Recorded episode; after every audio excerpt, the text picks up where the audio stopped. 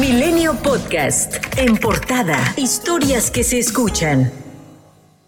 La Secretaría de Salud dio a conocer que México suma 5.619.780 casos de coronavirus y 321.619 muertes, de las cuales en 24 horas se agregaron al reporte 5.910 contagios y 244 defunciones. Ante este panorama, el presidente Andrés Manuel López Obrador ordenó a su gabinete de salud analizar el uso del cubrebocas en el país. Tras acumular siete semanas en descenso en los indicadores de la pandemia, según lo informó Rui López Ridaura, director del Centro Nacional de Programas Preventivos y Control de Enfermedades. Así nos encargó el presidente de los cubrebocas y se hará un comunicado. Hay, hay un lineamiento que está trabajándose, eso es lo que se está considerando. Lo hemos trabajado de manera continua con, con el grupo de expertos y con todas las... Brasil ya tiene caso. El presidente se comprometió y estamos trabajándolo. Yo creo que mañana podremos sacar un comunicado. Estos son discusiones colegiadas donde se toman todos los aspectos, no es una decisión unipersonal. El coordinador de Morena en la Cámara de Diputados, Ignacio Mier, reafirmó la disposición de su bancada a valorar cambios a la iniciativa de reforma eléctrica, pero rechazó la posibilidad de ajustar solo la legislación secundaria sin modificar la Constitución, como lo han propuesto el sector privado y legisladores de la oposición. Por cierto que la oposición reventó momentáneamente la sesión al no contar con el quórum que marca la ley en el Pleno, 65 legisladores, durante la votación del decreto que interpreta los alcances del concepto de propaganda gubernamental, principio de imparcialidad y aplicación de sanciones contenidas en la Ley General de Instituciones y Procedimientos Electorales y en la Ley Federal de Revocación de Mandato, es decir, para que cualquier funcionario pueda promocionar el ejercicio el próximo 10 de abril. El coordinador de Morena en el Senado, Ricardo Monreal, llamó la atención de los 12 senadores de Morena, Partido del Trabajo y Verde que se ausentaron de la sesión.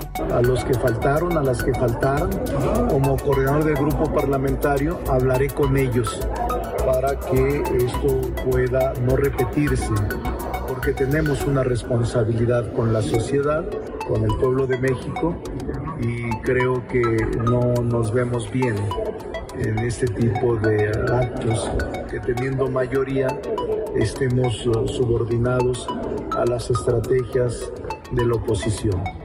En tanto, el Tribunal Electoral del Poder Judicial de la Federación confirmó la prohibición al presidente Andrés Manuel López Obrador por parte del Instituto Nacional Electoral para promocionar la consulta de revocación de mandato, mientras que con 61 votos a favor, 39 en contra y una abstención, el Pleno del Senado aprobó reformas a la Ley General del Sistema de Medios de Impugnación en materia electoral para prohibir la intromisión del Tribunal Electoral del Poder Judicial de la Federación en cualquier acto parlamentario del Congreso de la Unión. El exgobernador de Nuevo León, Jaime Rodríguez Calderón, fue vinculado a proceso por presuntas irregularidades detectadas en la recolección de firmas para su entonces campaña presidencial en 2018, así como desvío de recursos humanos y materiales. Previo a ello, el gobernador Samuel García se dijo tranquilo tras haber hecho lo correcto y dijo confiar en que la Fiscalía y el Poder Judicial actuarán con total apego a la ley y le harán justicia al Estado. Los problemas legales se le siguen acumulando a Jaime Rodríguez. La Fiscalía Anticorrupción corrupción solicitó a un juez audiencia para solicitar la vinculación a proceso del exmandatario y tres exfuncionarios más, ahora por la polémica requisa de la ecovía.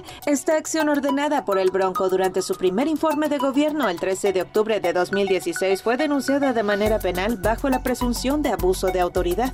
En poco menos de dos semanas se podría ordenar la libertad inmediata de Alejandra Cuevas Morán, presa desde octubre del 2020 en el penal femenil de Santa Marta, Acatitla, acusada de la presunta comisión del homicidio por cuidados de Federico, hermano del fiscal general de la República, Alejandro Manero. El ministro presidente de la Suprema Corte de Justicia de la Nación, Arturo Saldívar, informó que los asuntos de Alejandra Cuevas y Laura Morán serán discutidos por el Pleno el lunes 28 de marzo.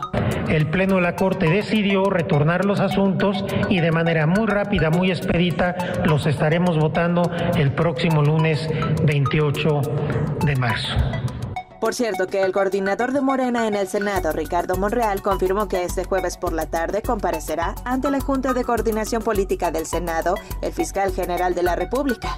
Y el máximo tribunal mexicano de la Suprema Corte de Justicia de la Nación absolvió al periodista Sergio Aguayo de los cargos de daño moral contra Humberto Moreira. Y este fallo cancela una condena de un juez civil que hace seis años ordenó a Aguayo a pagar 10 millones de pesos a Moreira por daño moral, con motivo de una columna donde denunciaba la corrupción del exgobernador de Coahuila y expresidente del PRI tras ser detenido en España en 2016. El general Eduardo León Trawitz, quien fue jefe de escoltas del presidente Enrique Peña Nieto, recuperó su libertad en Canadá porque un juez de la Suprema Corte de Justicia de Vancouver le otorgó la libertad bajo fianza por 20 mil dólares canadienses mientras se resuelve su proceso de extradición. Un tribunal federal otorgó un amparo a la hermana del exdirector de Petróleos Mexicanos, Emilio Lozoya Austin, sentencia que ordena dejar sin efecto la orden de aprehensión librada en su contra por su presunta responsabilidad en el delito de operaciones con recursos de procedencia ilícita derivado del caso agronitrogenados.